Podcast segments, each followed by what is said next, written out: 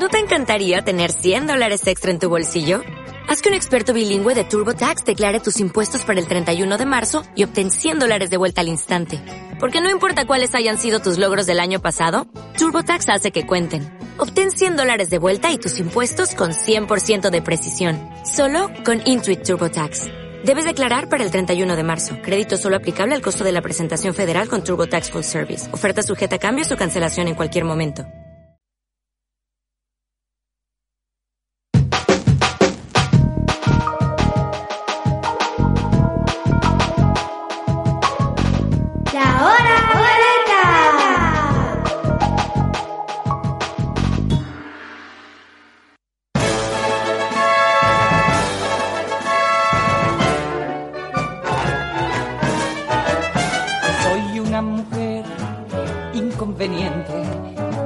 Ayer mi presidente, que nunca seré embajador por no usar tacón señora y porque con la diplomacia no checan mis múltiples gracias. Soy una mujer inconveniente, tienes que tomarlo relajadamente.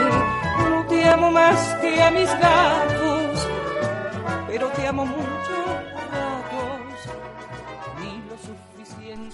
Hola, hola Cuenca. Aquí estamos otra vez con la segunda temporada de La Hora Violeta.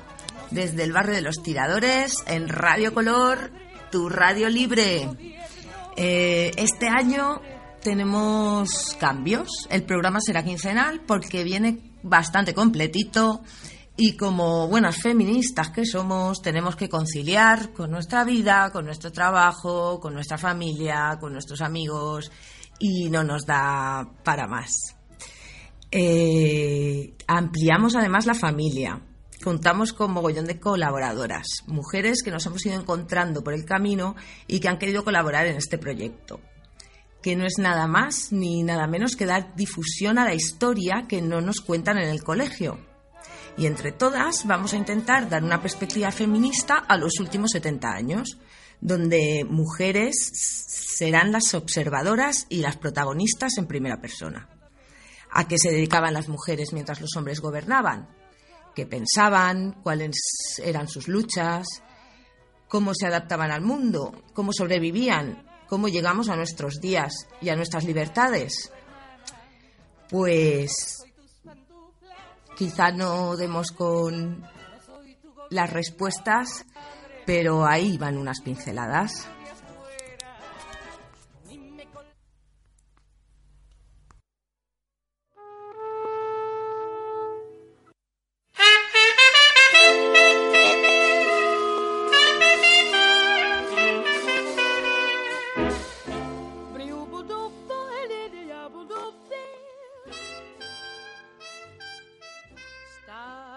Pues bien, vamos a ponernos las gafas violetas y a, bajar- y a viajar en el tiempo.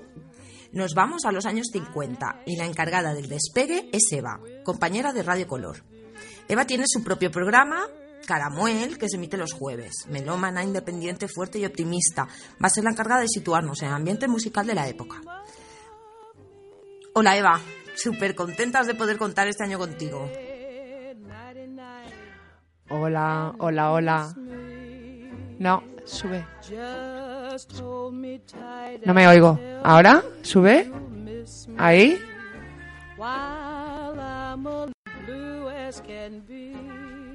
Yo no me oigo. ¿Tú me oyes a mí? ¿Tú me oyes? ¿Sí? Bueno, pues nada, que digo, ahora sí me oigo. ¿Que ¿Sí? Ahora sí me oigo.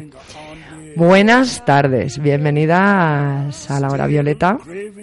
Hoy es el primer día, estamos un poco con el rodaje del estudio, pero bueno, estoy encantada, Erika, de colaborar con vosotras en este programa tan necesario para visibilizar a las mujeres. Estaré con vosotras en esta nuestra radio para recorrer la panorámica de la situación de las mujeres en las diferentes décadas, desde los años 50 hasta la actualidad, pero siempre, siempre con música. Así que nos situamos con nuestras gafas violeta en la década de los 50, con el Fitzgerald de fondo. Y bueno, en los 50 salimos de la Guerra Mundial, la segunda, Estados Unidos no había sufrido daños en su infraestructura industrial, como ocurrió en Europa, fue un espaldarazo para esa sociedad en cuanto a consumo o aumento del consumo, estableciendo el famoso The American Way of Life, al que contribuyó de una forma importante. Recordamos que la televisión hizo su aparición en 1939 y con los años llegó a muchos hogares, incorporando publicidad electrodomésticos, televisiones, automóviles, ocio y moda. Y una serie que cuenta muy bien es Mad Men, que después nos hablará de ella, Bea, ¿verdad? Sí, nuestra encargada antiestereotipos nos va a encargar de la sección de series. Pues nada, en América se había abolido la esclavitud, van a ser van a ser muy influyentes del movimiento feminista, todos esos movimientos, y vamos, podemos encontrar una correlación entre la lucha por la abolición y también la lucha por los derechos de la mujer. Muchas de las líderes de esa segunda corriente de feminismo son esposas de líderes abolicionistas. Eso sí, la abolición de la esclavitud va a llegar, pero la, la decepción de las mujeres en cuanto a la igualdad de raza no se, no, no se extiende a esa igualdad. Así que tienen que buscar su propio camino. En esa sociedad norteamericana había muchas mujeres ya punteras en la música, aunque aún estaban muy a la sombra de los hombres y en la mayor parte de los casos estaban ligadas como cantantes o coristas al jazz o a las big bands. Eh, Ella Fitzgerald es la primera de las mujeres que tenemos hoy en esta lista. Eh, nacida en 1917 en Virginia, aunque creció en Yorkers, en Nueva York, en un ambiente familiar un poco complejo. Desde pequeña cantaba en el African Methodist Episcopal Church, como muchas mujeres de su tiempo. aprendió a tocar el piano y era aficionada como nosotras a escuchar la radio, en la que sonaba mucho Louis Armstrong, era su ídolo. Le hemos oído de fondo con él. Y bueno, debutó esta chiquilla a los 17 años cantando y ganando un concurso amateur y después entró en la orquesta de Chick Webb, conocido en aquel, en aquel momento, eh, encontró ahí como cantante su espacio y bueno, que terminó grabando con Louis Armstrong, su ídolo, con Count Basie, con Duke Ellington y con otras bandas cuando el bebop empezaba a despuntar en Nueva York. Aunque también luego lo hizo en solitario, adquiriendo su propia entidad como artista. Y ganó muchísimos Grammys, a pesar de ser los años 50. ¿Qué es un Grammy? Un Grammy es un, un premio de música que todavía se sigue dando. Que no he presentado a Aradia, perdón. Es que no, no, sabías si ibas a estar y no te tenían el guion. Buenas tardes. Hola. ¿Qué tal estás? Bien. ¿Contenta de empezar también? Sí. Sí, ¿no? Bueno, pues ahora vamos a poner una de Sara Bauman. Baugan, perdón. Y luego nos cuentas, Eva. Vale.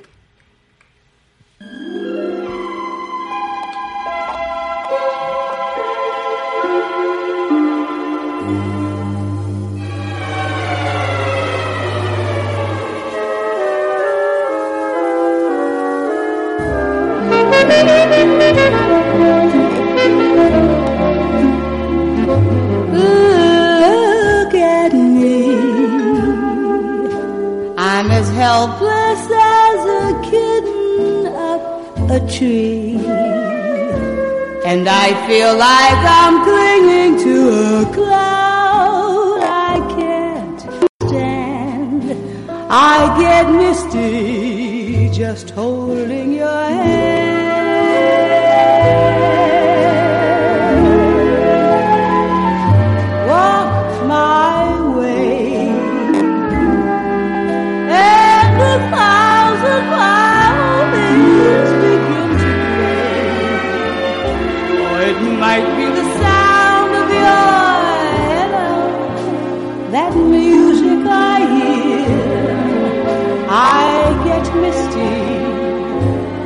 Moment you're near.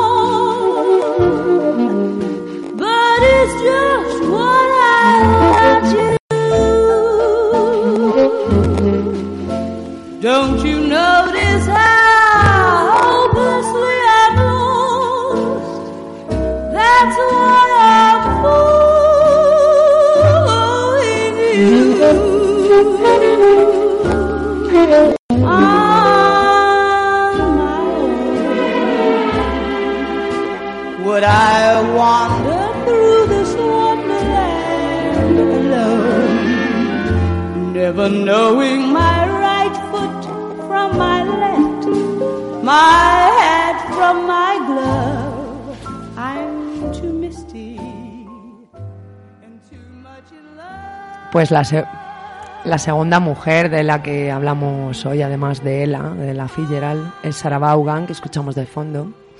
Y bueno, Sarah Vaughan tiene mucho en, que, mucho en común con, con Ella Fitzgerald, pero también con Billie Holiday.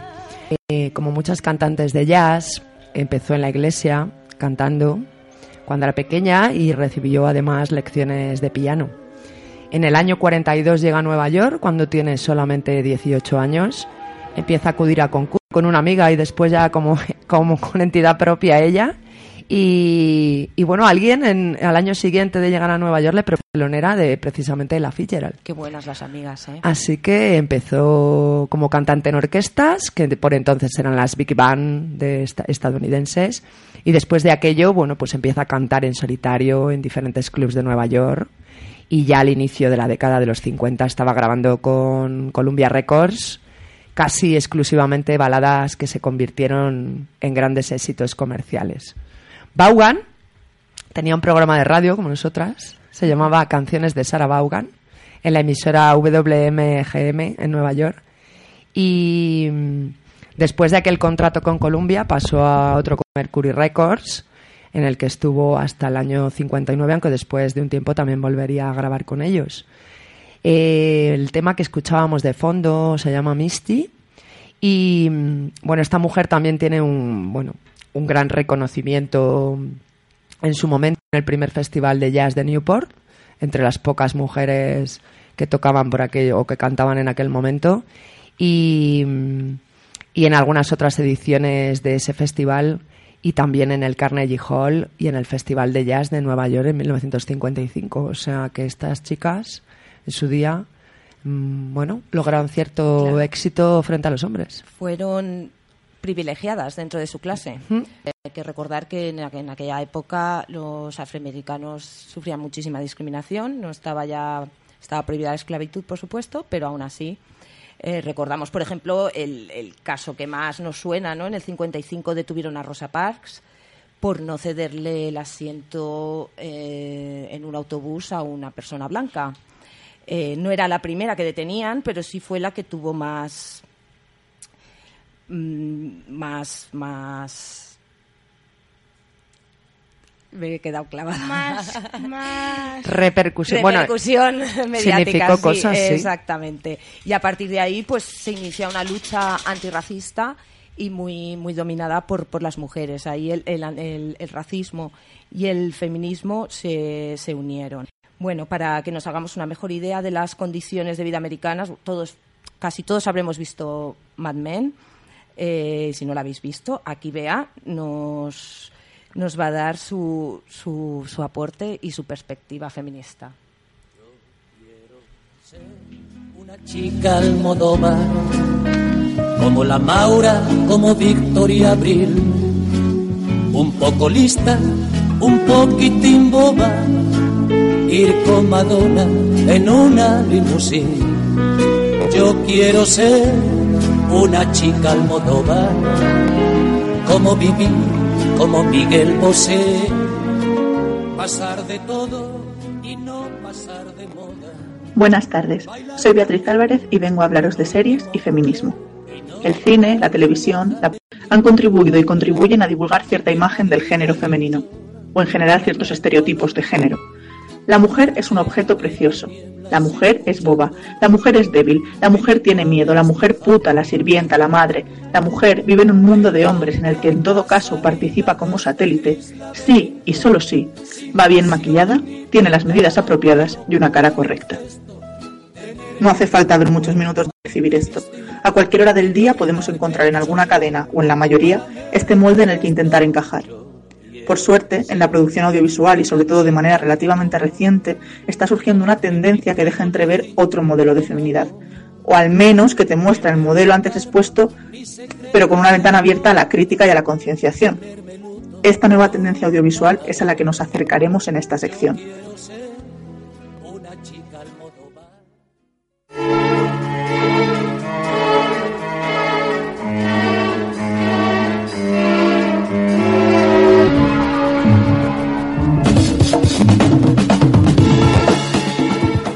Hoy en concreto hablaremos de Mad Men, la serie que empieza en la década de los 50 y que construye su trama en torno a una agencia de publicidad y su director creativo, Don Draper, pero en la que para mí las protagonistas son sin duda las mujeres. Es verdad que en su trama a priori las mujeres son secretarias de, mujeres de, amantes de, y que por este motivo se ha llegado a considerar la serie machista o sexista, pero desde mi punto de vista nada más lejos de la realidad. Lo machista es la época en la que se desarrolla la acción, pero no la acción en sí misma. Hace un retrato de la sociedad de la época con una exploración profunda, tanto en contenido como en planos, de la psicología femenina y de la posición social de la mujer. Por supuesto, y sobre todo en las primeras temporadas, el espectador se ve abocado a un machismo total, un machismo que duele. Pero es que ese era el nivel de machismo de la época y del lugar. Por lo tanto, nos sirve por un lado para comprenderlo y tener una visión crítica al respecto, y por otro para establecer una comparación. ¿Cuántas de esas cosas se mantienen? ¿Qué cosas han cambiado verdaderamente? Las mujeres de Mad Men luchan desde su punto de partida, para evolucionar y para empoderarse, cada una con sus medios y con sus armas. No son todas heroínas liberadas, obviamente.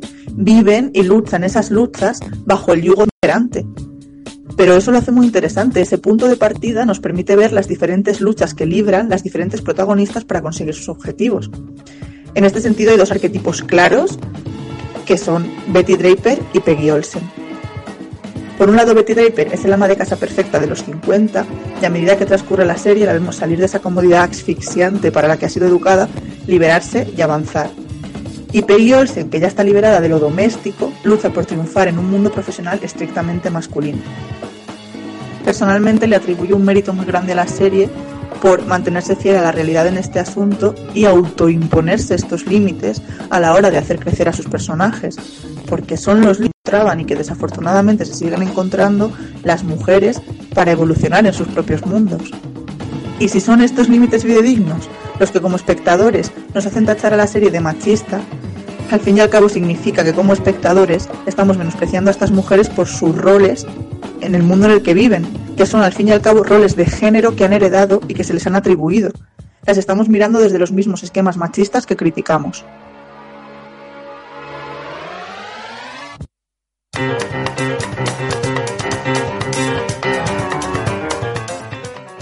Pero si prestamos atención y si somos realmente honestos cuando vemos Mad Men, vemos de manera más o menos sutil a mujeres luchando por no estar detrás de ningún hombre, a pesar de su época. Y además luego hay detalles reivindicativos preciosos, como Peggy y Joan no riendo las bromas machistas nunca, jamás, e incluso mirándose con complicidad entre ellas, como diciendo, nosotras no sabemos dónde estamos y por este ahora no pasamos. Algo demasiado avanzado hasta para hoy en día en algunos entornos y en algunos contextos. O la aceptación tácita por parte de todos esos hombres rancios de la superioridad intelectual de Joan, son cosas maravillosas y como estas muchas más. Por supuesto no podemos negar que el universo ficcional de Mad Men está dirigido y gobernado por hombres heterosexuales anglosajones, lo que excluye sistemáticamente a mujeres homosexuales y afroamericanos. Conforme la serie avanza hacia los años 60, vemos cómo empiezan a ebullir corrientes sociales antirracistas y feministas. Por ejemplo, a raíz de un conflicto, contratan a una secretaria negra para dar buena imagen. En un mundo ficcional es una razón equivocada, no nos gusta como espectadores. Es una realidad y al mismo tiempo refleja el principio de un movimiento social. Contratar a una secretaria negra es políticamente correcto porque empieza a estar mal visto ser racista. De hecho, durante todo el principio de la serie no vemos personajes afroamericanos más allá de la criada de los Draper. Lo meritorio de esta narrativa es que hasta esta ausencia en el poder de ciertos grupos sociales es en cierta medida reivindicativa. La ausencia descarada y otra vez fidedigna de estos grupos sociales hace que estén presentes. Nos planteamos por qué no están ahí y los dibujamos como una figura invisible que ayuda a definir lo que sí se nos muestra. En definitiva, Mad Men es una serie necesaria. Como dijo Grace Paley, hay que imaginar lo real, para imaginar al otro, sus vidas silenciosas, alegres o miserables, en proceso de demolición. Una de las funciones del arte es iluminar la verdad.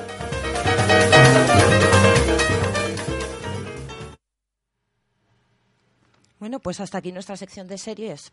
Y yo me pregunto, eh, ya tenemos claro más o menos con el problema que tenían las afroamericanas, pero ¿y las privilegiadas? Esas mujeres blancas heterosexuales de la nueva clase media, aquellas que llegaban a superar todos los obstáculos y conseguían estudiar o destacar en algo o casarse con un hombre acomodado o importante. ¿Qué pasa con ellas? ¿Por qué la mayoría ni nos suenan? Siempre ha habido mujeres que han destacado en todos los ámbitos, pocas, porque pocas eran las libertades que teníamos las mujeres, pero algunas tozudas y o con suerte sí que llegaban. Iris se encargará de poner nombre a muchas sombras en el mundo del arte. ¿Os suena Jackson Pollock? ¿Te suena Eva Jackson Pollock? ¿Y Lee Kreisner? Tengo que decirte que no. Lee Kreisner no, ¿verdad? Bueno, pues ahora nos va a contar algo Iris.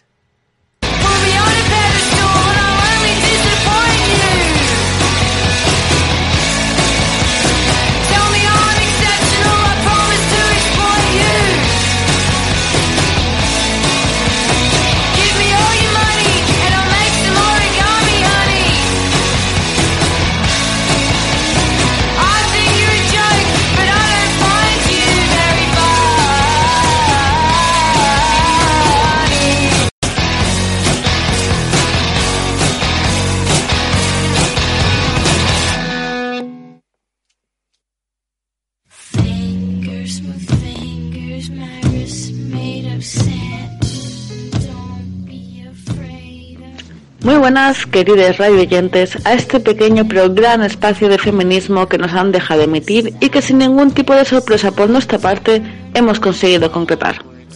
En este apartado vamos a hablar de arte y feminismo y de arte feminista, que aunque no lo parezca son dos cosas diferentes. Cada uno de mis programas irán dedicados a un artista que quedó bajo la sombra de otro artista, en la mayoría de los casos tristemente de sus parejas macho alfa, bigote poblado, puro en mano, pincel en la otra.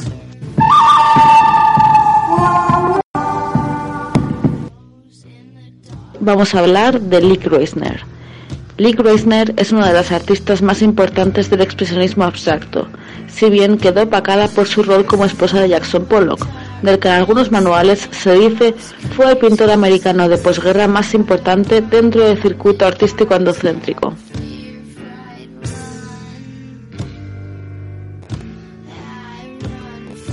La relación de Kreisner entre el formalismo abstracto de síntesis el contenido psicológico fue, de hecho, uno de los pilares del expresionismo abstracto.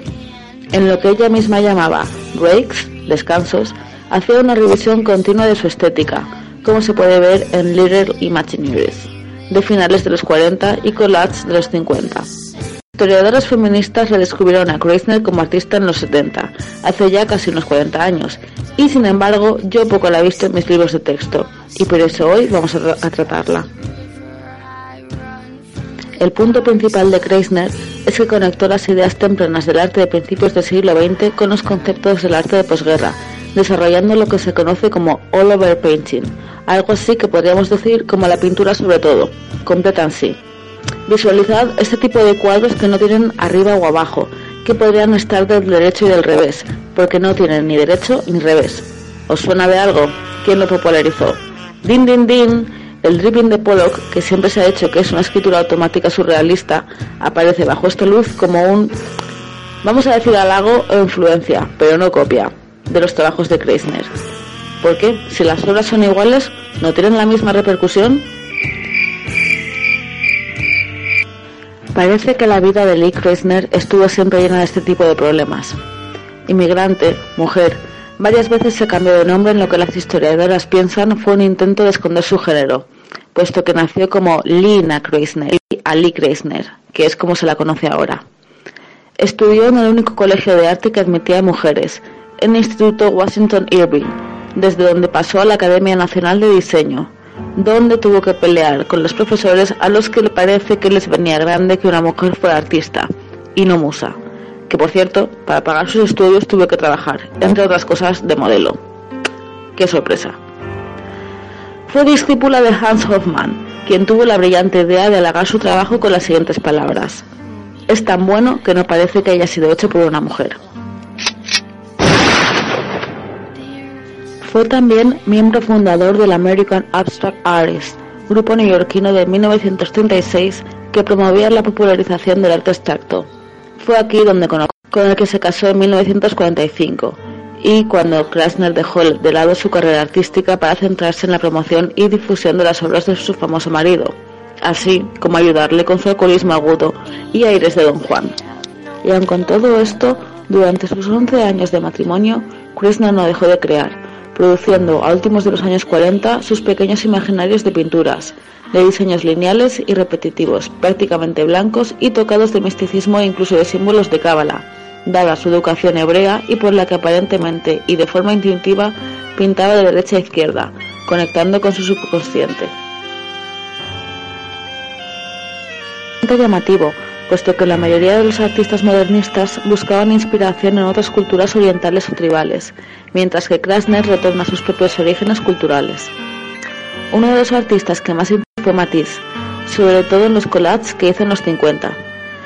Se cuenta que en un día especialmente frustrante, Krasner rompió una de sus pinturas y que después la recompuso en una especie de construcción reminiscente del cubismo, y que más tarde se expuso en una muestra declarada por Greenberg como una de las más importantes de la década. Al año siguiente, y después de la muerte de su marido, Krasner empezó una serie a gran escala, Earth Tierra Verde, a la que la crítica no respondió tan bien. Creían que las formas naturales en las que estaba inspirada era demasiado decorativa, nombre en clave de femenina. Aún así, siguió haciendo este tipo de cuadros, añadiendo toques de minimalismo y áreas de color más sólidas, y fue entre los 60 y los 70 que volvió a ser reconocida por los movimientos feministas.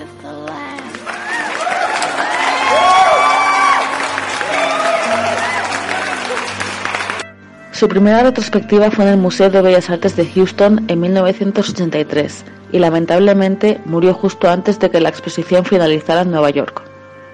El legado de Kreisner sigue inspirando a varias generaciones de artistas, sobre todo feministas. A lo largo de su carrera luchó contra el estereotipo imperante de la época de que las mujeres no saben pintar, más aún dentro del expresionismo abstracto, que engloriaba la masculinidad y la figura del héroe, como Pollock.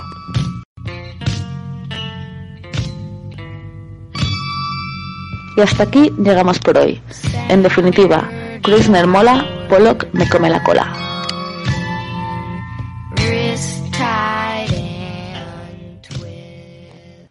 Pues muchísimas gracias, Iris. Estamos deseando escucharte de aquí a 15 días a ver a quién nos descubres.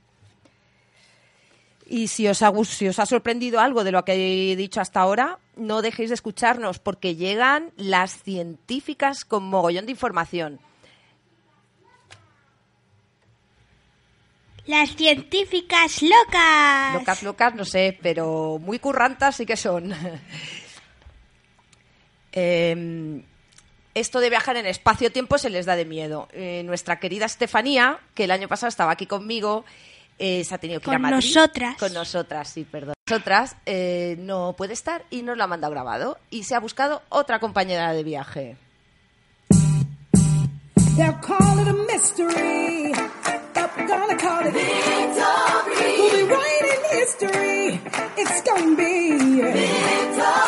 He stands on top of science, just so you know that his glory is saying victory.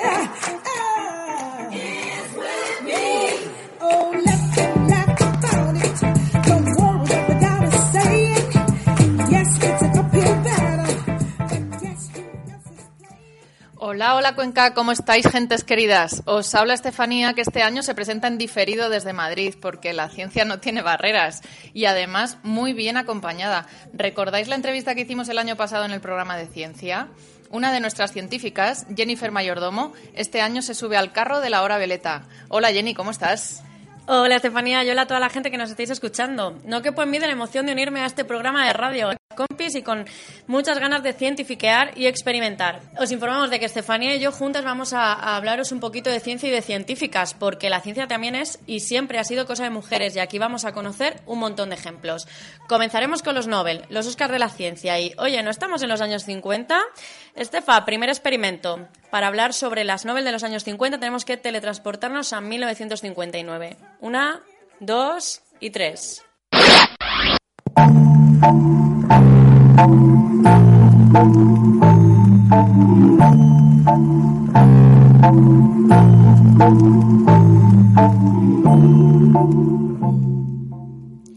Nos hemos venido hasta 1959 y en toda esta década no hay. Termina la década sin ninguna mujer con premio Nobel. Ninguna. ¿No hay mujeres entonces? Mm, espera, Estefa. Quizá las mujeres siempre han hecho ciencia, pero invisible a los ojos de los que otorgan los Nobel. O tal vez esa ciencia era absorbida por sus compañeros masculinos. Lo que nos dicen los datos de esta década es que en los Oscars de la ciencia de la década de los 50 las mujeres se quedaron fuera. Tienes razón, Jenny. Esto nos ha llevado a investigar un poquito sobre las mujeres que están haciendo ciencia en estos años 50. Y aquí os traemos algunos otros ejemplos de lo que hemos llamado las no noveles de los años 50. Esther Lederberg, estadounidense del Bronx de Nueva York, microbióloga en investigaciones pioneras en el campo de la genética, que nos han ayudado a entender cómo se transmiten los genes y la repercusión de la resistencia a antibióticos o poder estudiar el virus del VIH o el herpes. Sin embargo, el Nobel fue para su marido. Otra no Nobel, Rosalind Franklin, la primera foto al ADN. Fue la primera en ver su estructura. Ojo, que el Nobel cayó en los jefes. Watson y Crick, que ni siquiera la mencionaron. Ella había fallecido anteriormente de forma prematura debido a la radiación al hacer los experimentos, y ahí quedó, sin pena ni gloria, pese a haber participado en el descubrimiento del siglo XX. Liz Meitner, austriaca física nuclear, Meitner pa- participó en el descubrimiento de la fisión nuclear, eso que abrió el camino al desarrollo de la bomba atómica. Su compañero de batallas científicas, Hahn, publicó sus hallazgos sin incluir su nombre. Hahn ganó el premio Nobel por la división del átomo. Liz Meitner no. Ojo, al menos en la tabla periódica hay un elemento con su nombre, el Meitnerio. No es el Oscar de la ciencia, pero digamos que es un Goya. Tienes razón, Jenny. ¿Qué cantidad de mujeres sabe? Y si seguimos buscando, conoceremos muchas más. De hecho, como no nos gusta mucho eso de que las mujeres solo salgan en los libros de texto un 4% de las veces, vamos a ver en un solo minuto sobre cuántas mujeres podemos hablar. Llega el minuto de oro.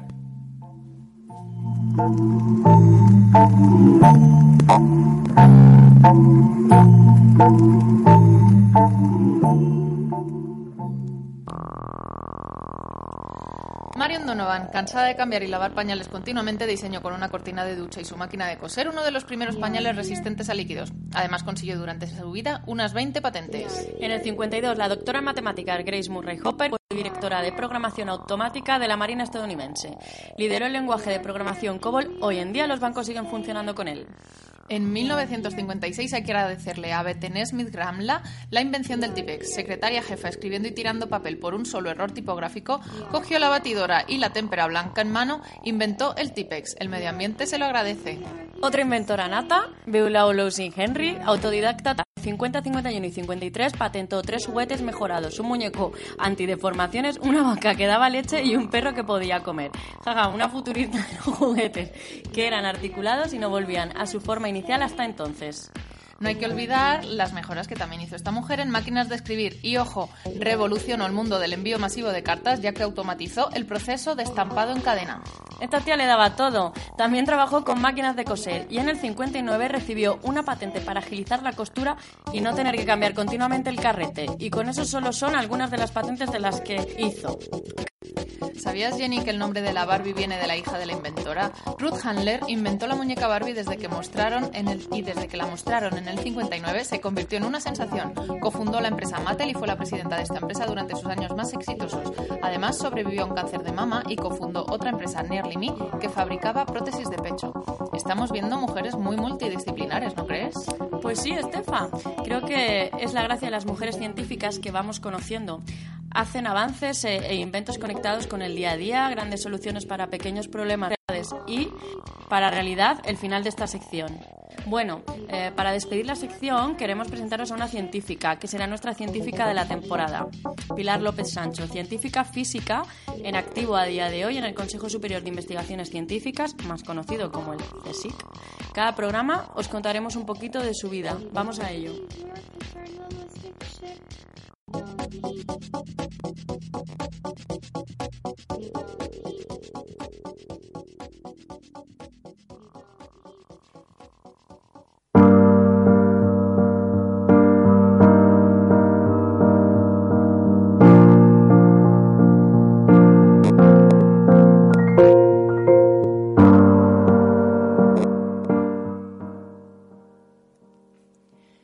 Mi nombre es María del Pilar López Sancho y nací en Madrid en el año 1953. Lo cierto es que mi infancia fue muy nutritiva, ya que mi hermano, físico apasionado, me enseñó a querer entender todo lo que me rodeaba y enseguida empecé a preguntarme el porqué de las cosas a mi alrededor. Quería saberlo todo, todo, desde lo más pequeño hasta las mismas leyes del universo. ¿Sería yo capaz? A mi alrededor había un mundo que parecía progresar en medio de una dictadura, pero casi todos los referentes, profesores y científicos que me encontraba por el camino eran masculinos. Sin embargo, como siempre, solo había que buscar un poquito para conocer un montón de referentes femeninos. Por ejemplo, en 1953, año de mi nacimiento, la primera mujer doctora en ciencias químicas, Genara Vicenta Arnal Yarza, asistió al 13 Congreso Internacional de Química Pura, que se celebró en Estocolmo y Uppsala. También ese año, la oceanógrafa Ángeles Alvariño consiguió ser la primera mujer a bordo de un barco de investigación británico en calidad científica. Había muchas más mujeres científicas en España en esos años, como la ginecóloga Concepción Alisandre, la psicóloga Mercedes Rodrigo o la química Juana Álvarez Prida y Vega, la matemática María Bonenburger también. Por suerte, mi familia siempre me animó a seguir aprendiendo a pesar de que mis padres no tenían estudios universitarios. Y lo cierto es que se me daba bien. El cole me encantaba y resolver ejercicios en clase parecían juegos y acertijos. Yo siempre quería más. ¿Cómo seguía siendo mi vida en los años venideros? Si vuelves dentro de 15 días, te cuento un poquito más.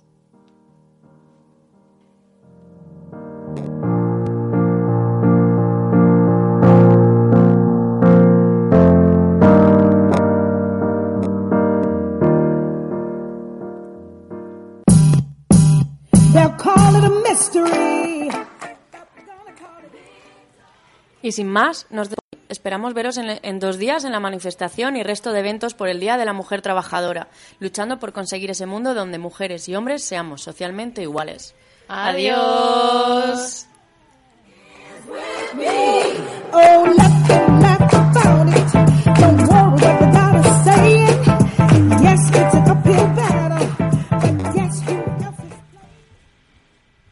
Cómo se os ha quedado el cuerpo con tanta info? Un poco destrozado. Yo ando un poco mareada del vaivén temporal. Me he liado. Seguiremos atentas a Pilar López Sancho y... Y bueno, perdón, y nuestras científicas nos han llevado, nos han trasladado a Europa. Vamos a ver qué se movía o se escuchaba por aquella época en Europa.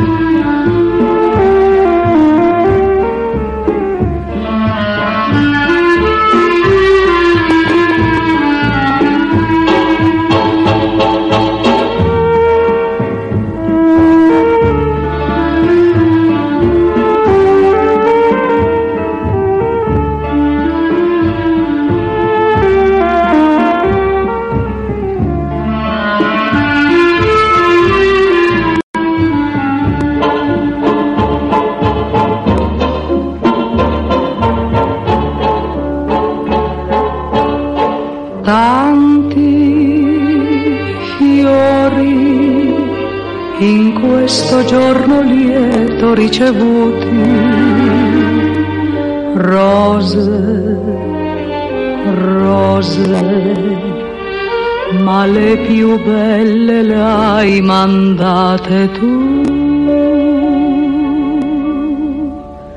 Grazie dei fiori fra tutti gli altri li ho riconosciuti, han fatto male, li ho graditi, son rose rosse, parlano d'amore. E grazie ancora che in questo giorno tu m'hai ricordata, ma se l'amore nostro s'è perduto, perché vuoi tormentare il nostro cuore? In mezzo a quelle rose ci sono tante spine, memorie dolorose di chi ha voluto bene, son pagine già chiuse. Con la parola fine.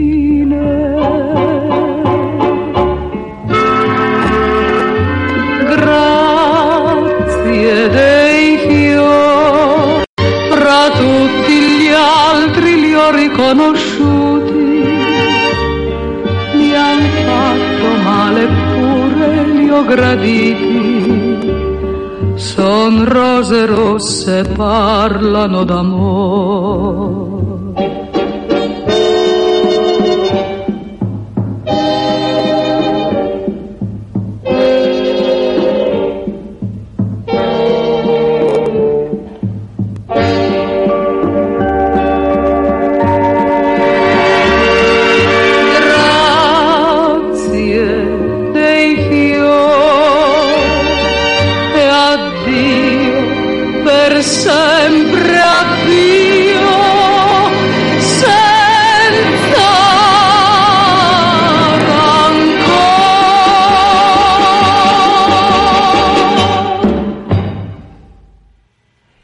Ni la pizziera esta mujer. Año 51, Grazi di Fiori. Y bueno, esta mujer que era asidua al Festival Italiano de San Remo, la llamaban la reina de San Remo. Igual que, por ejemplo, en París en los años 20 fue una animadísima capital, en los años 50 Europa, como decíamos, decíamos antes, salía de una guerra mundial y la cosa estaba un poquito más tranquila. Se estaba en cuanto a la música y más con las mujeres. Eh, en España, pues mm, no entramos en la guerra mundial, pero bueno, estábamos donde estábamos con Franco y aquí lo que había pues era pura copla y cuplé. Estaba Juanita Reina, estaba Paquita Rico, Concha Piquer, Olga Guillet, que también tiene su mérito la mujer, Juanita Reina, todas estas mujeres, Lola Flores, Carmen Flores. Y, y bueno, la verdad que estaba la cosa un poquito más o menos sosa, ¿no? Amar en, Portu- en Portugal también. Pero bueno, la década de los 60 yo creo que va a ser mucho más aquí 15 potente días, en este que es sentido. que no sé si se me ha escuchado bien esto del directo y el primer programa. No sé si se me ha escuchado bien al principio, pero vamos, que de aquí 15 días volvemos con los años 60. Iremos hace- haremos un programa quincenal, cada 15 días hablaremos de una década. Y bueno, para ponernos un poquito en situación, algunos datos de la época, pues, por ejemplo, curiosidades. En el 52 fue coronada la reina Isabel II, que aún es regio, que podría hacer este programa muchísimo mejor que yo, porque lo tiene. lo Tiene retrospectiva, desde luego, la mujer. Sí.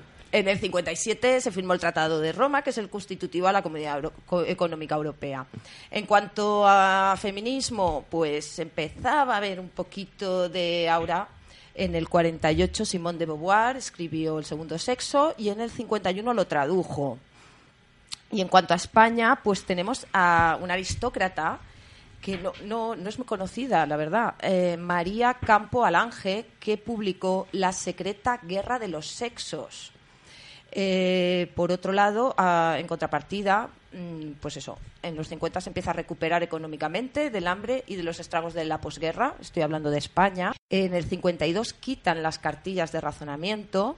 ¿Qué es una cartilla de razonamiento? Pues las cartillas... Explícaselo, Eva. Pues mira, cuando mm, la cartilla de razonamiento era una cartilla como un libro de familia. ¿Tú sabes lo que es un libro de familia? Que ahí consta pues la, fa- la familia.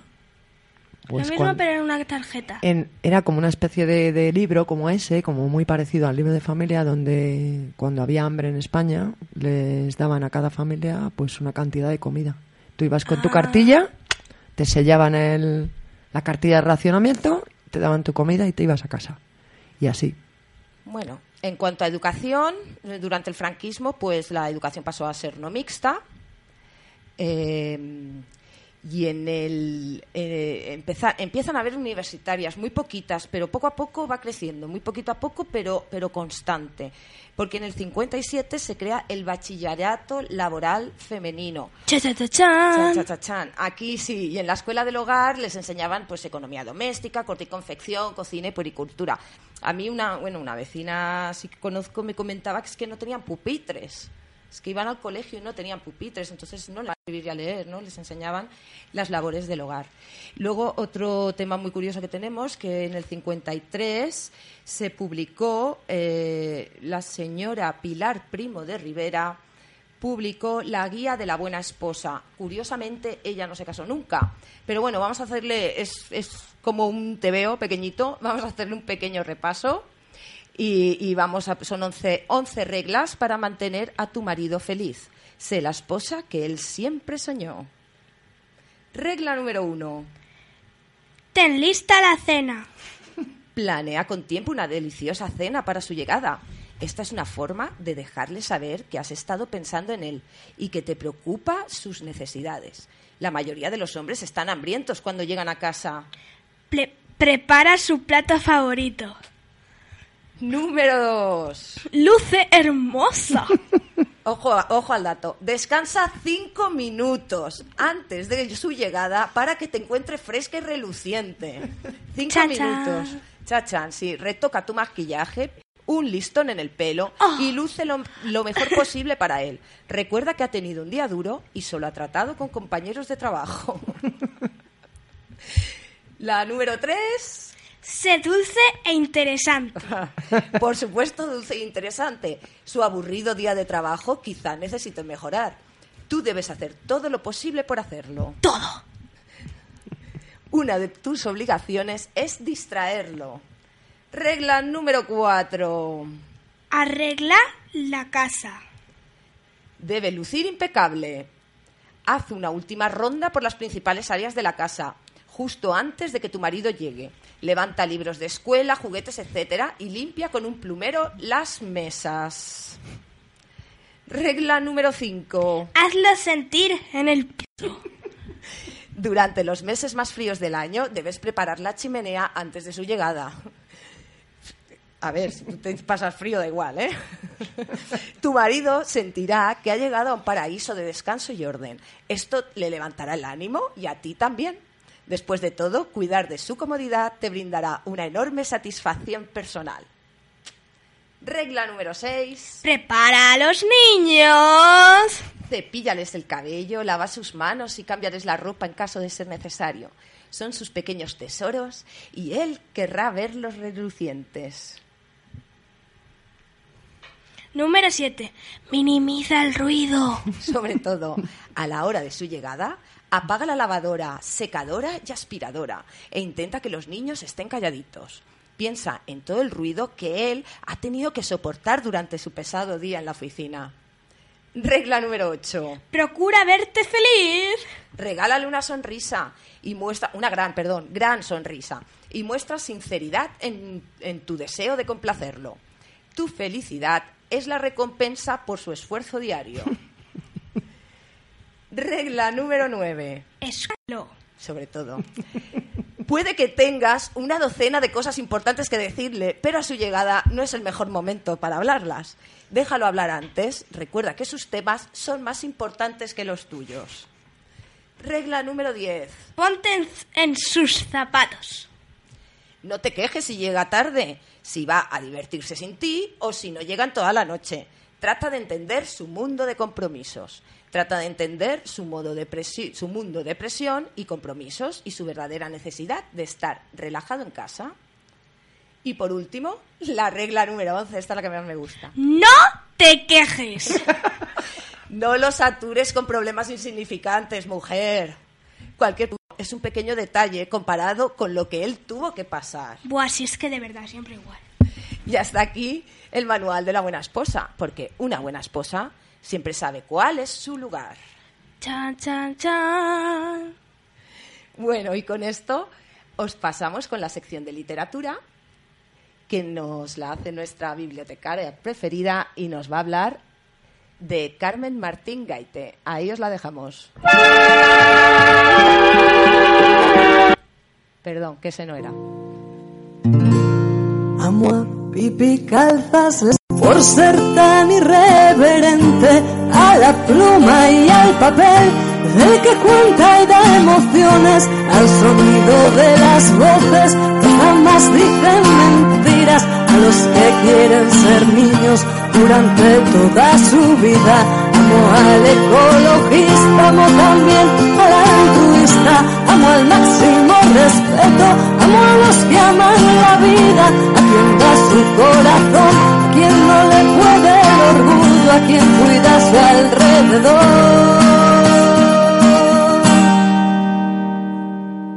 y a quien quiere cambiar el mundo. Hola, soy Laura Fresneda Moreno y esta es la sección de literatura de la hora violeta. A este rincón os voy a traer a esas mujeres que utilizaron su cambiar el mundo.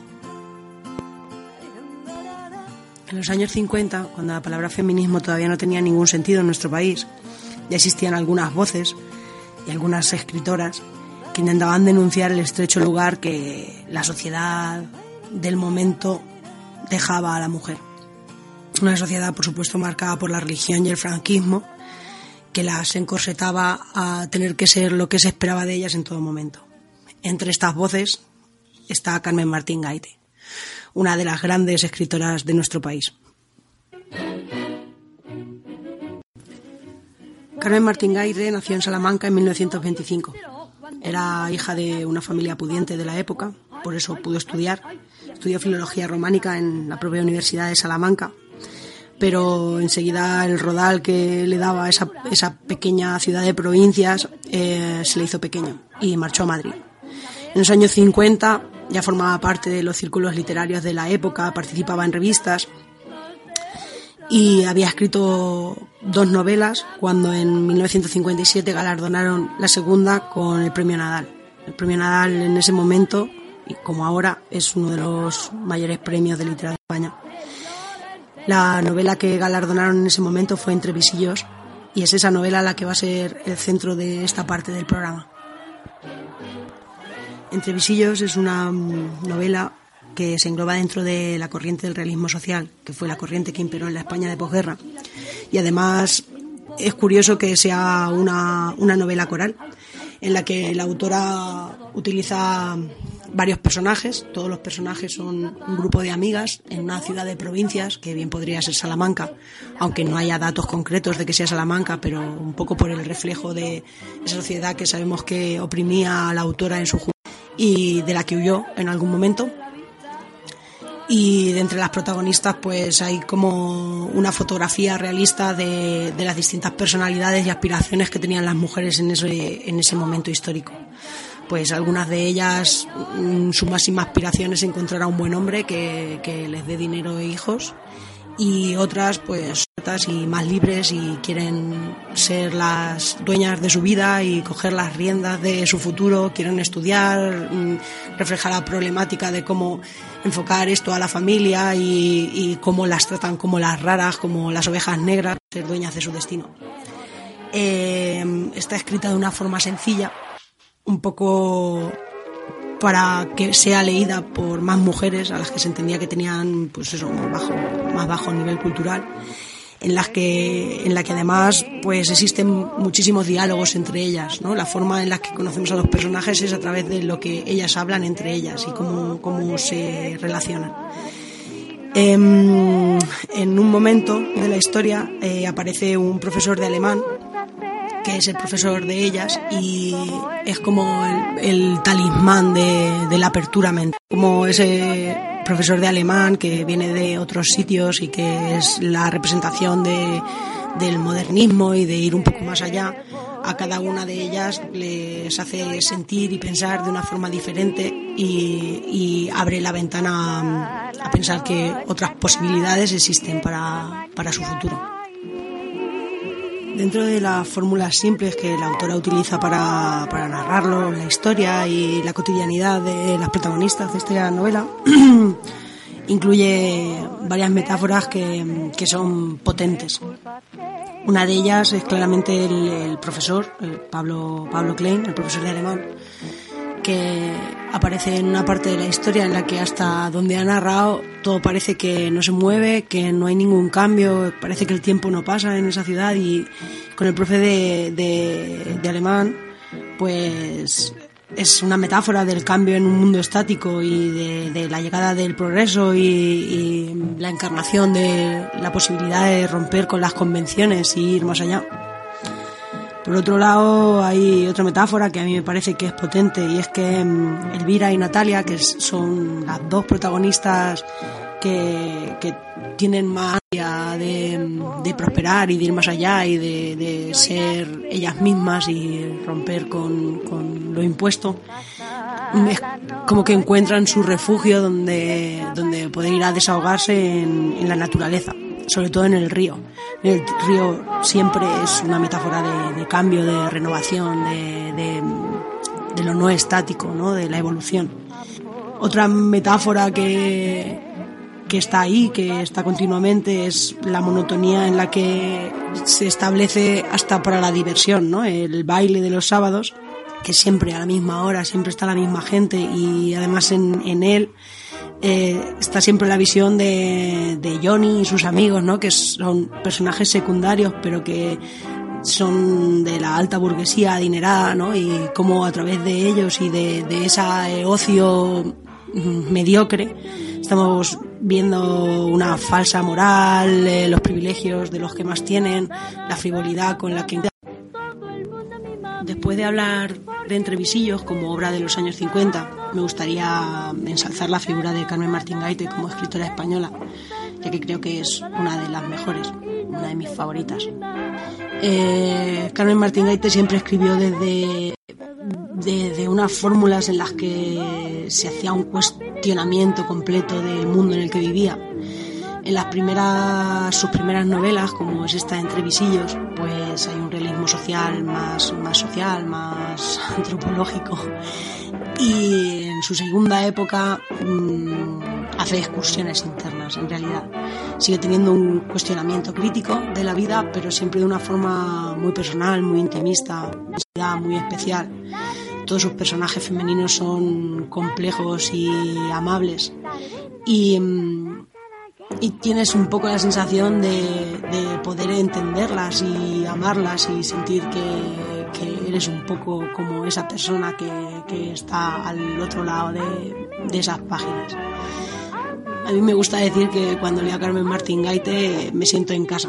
¿no? La sensación de que, de que te amuebla por dentro, de que cuando la lees pone palabras a sentimientos complejos que, que, que- son difíciles de, de trasladar cada una en nuestras vidas. Era una maestra de la palabra.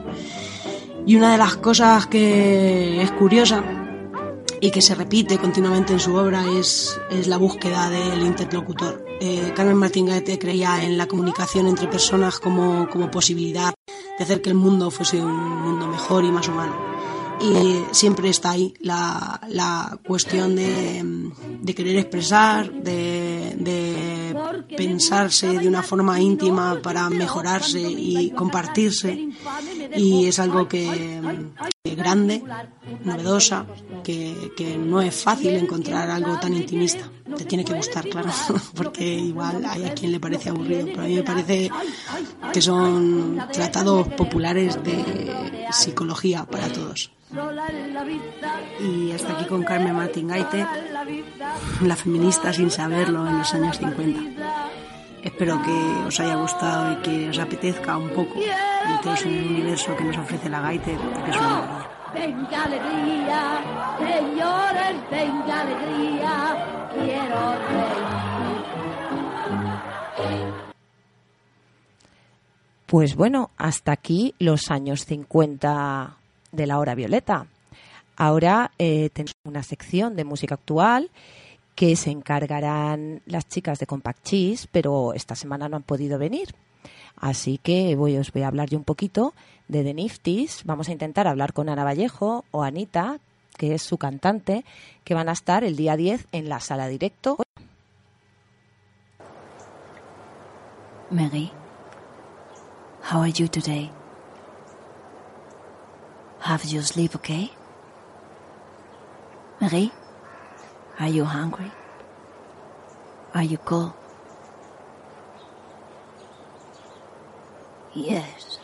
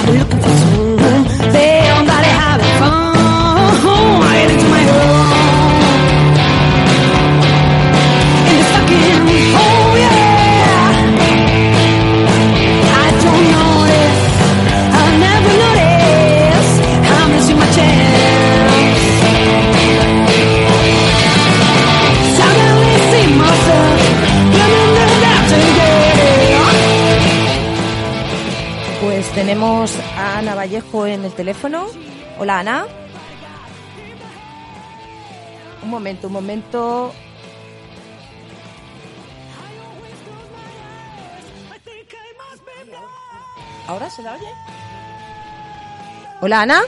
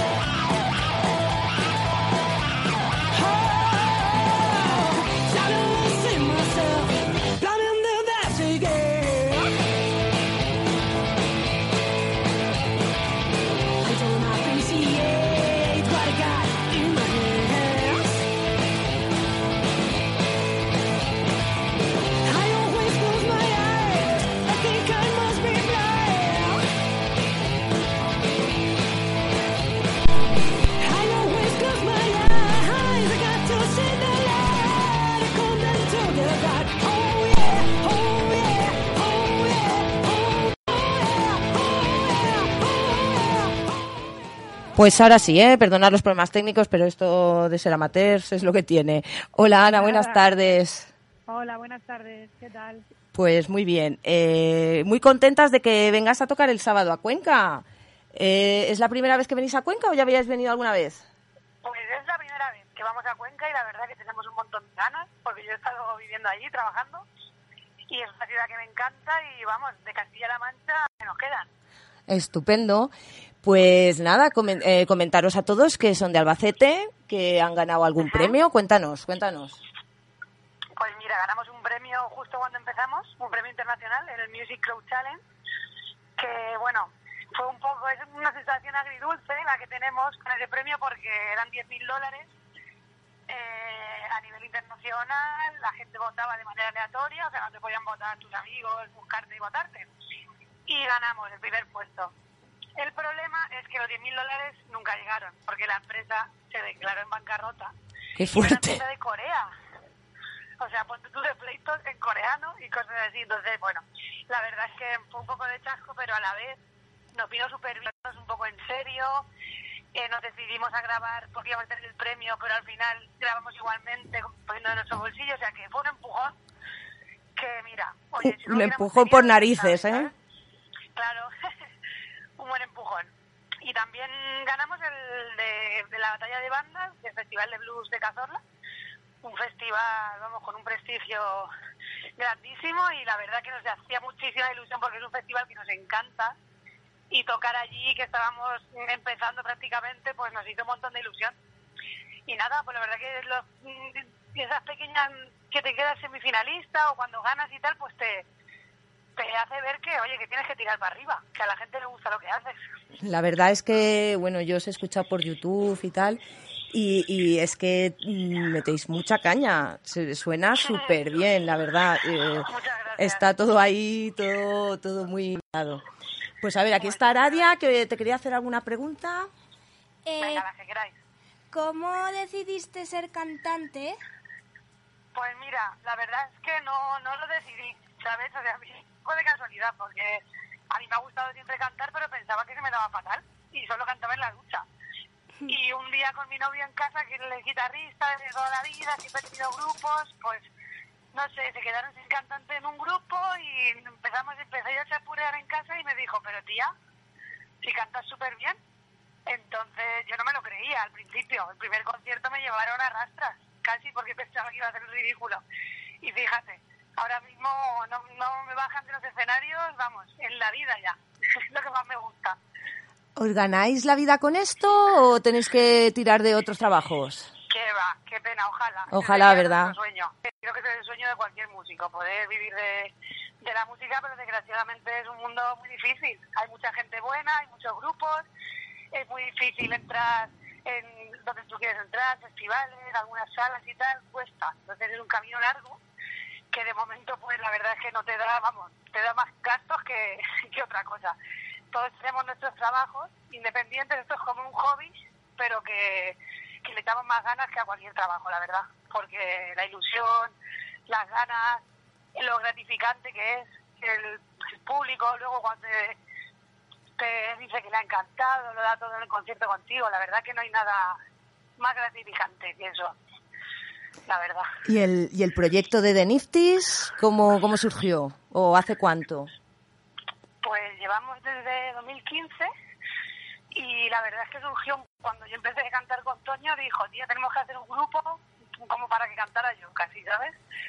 Y un colega nuestro, de- vino un colega mío de toda la vida también, pues nos decía, tía, venga, sí, él es guitarrista. Y nos faltaba un bajista, claro, guitarra es mi novio, faltaba un batería y un, y un, bajo, y un bajo. Pues el, eh, mi colega se ponía la batería, pero se le daba fatal. Total, que al final acabamos con otro colega tocando la batería y este amigo mío guitarra acabó tocando el bajo. O sea que hicimos ahí un release, pero como somos todos súper amigos y la cosa fue funcionando a nivel musical, pues, ¿qué te voy a decir? Si funcionamos como equipo y encima musicalmente también, pues es la fórmula maestra. Pues estupendo. Pues nada, te vemos el sábado a las 10, ¿puede ser? A las once y media. A las once y media. Vale. Sí, es tarde ya, para después de No, estupendo. o Mira, yo es que yo como trabajo de camarera me va a venir súper bien porque es algo puedo pedir que sa- salir un poquito antes y así porque pensaba que si era a las 10 no podía ir.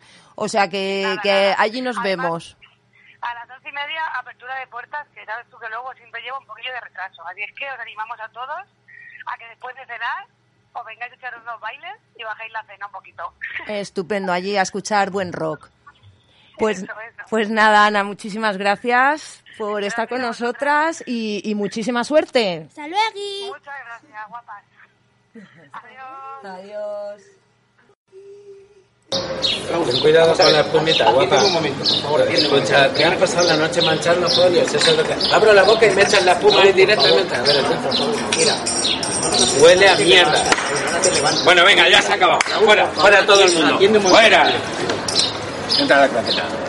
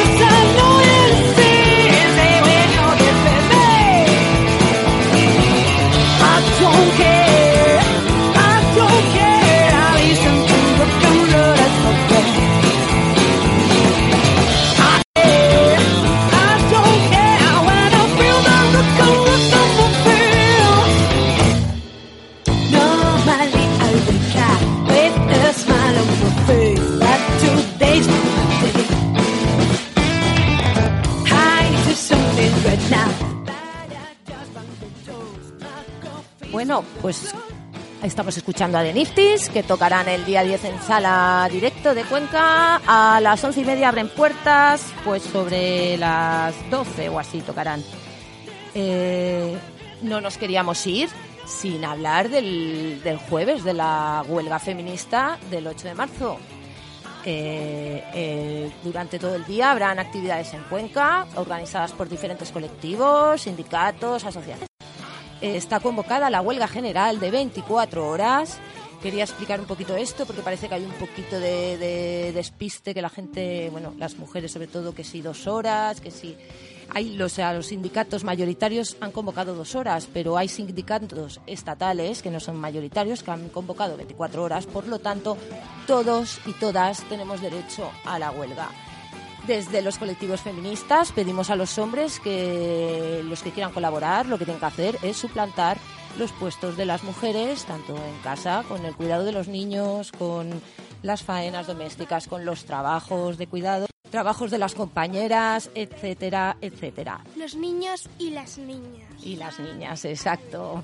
Gracias por la corrección. En el tema de estudiantil, eh, los estudiantes tienen derecho a huelga. Siempre hay que avisar antes, eh, laboralmente también, ¿eh? hay que avisar antes a la empresa y decir voy a hacer huelga para que lo tengan en cuenta, te descuenten el día y, y, y en el tema estudiantil más o menos unas 30 firmas y también lo tienes que registrar en secretaría y no te pueden decir que no. Es tu derecho el hacer huelga.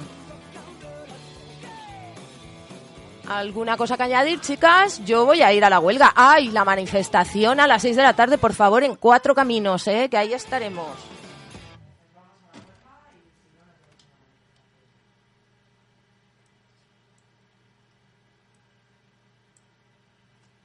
Pues allí nos vemos el jueves. Hasta el jueves. Ay, el próximo, ay, el próximo programa de la hora violeta, que no se me olvide, el día 20. Martes, día 20 a las 7. Los años 50. Adiós. Los 60. Los 60, sí, perdón. El día 8 de marzo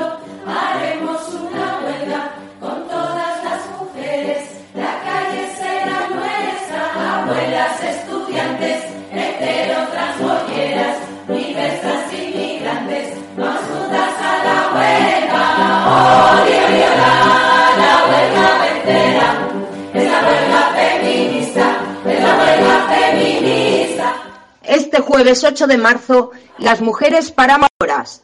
Huelga laboral, estudiantil, de cuidados y de consumo.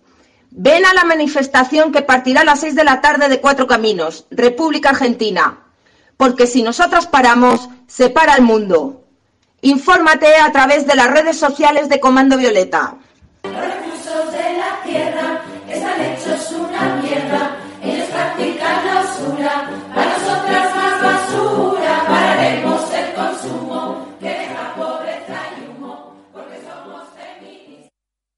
Como nuevo cliente de Western Union, puedes disfrutar de una tarifa de envío de 0 dólares en tu primera transferencia internacional de dinero en línea. Envía dinero a los tuyos en casa de manera rápida, fácil y conveniente. Visita westernunion.com o descarga nuestra app hoy mismo y tu primera tarifa de envío corre por nuestra cuenta. Aplican ganancias por cambio de moneda. No disponible para tarjetas de crédito y envíos a Cuba. Servicios proporcionados por Western Union Financial Services Inc. NMLS 906983 o Western Union International Services LLS NMLS 906985.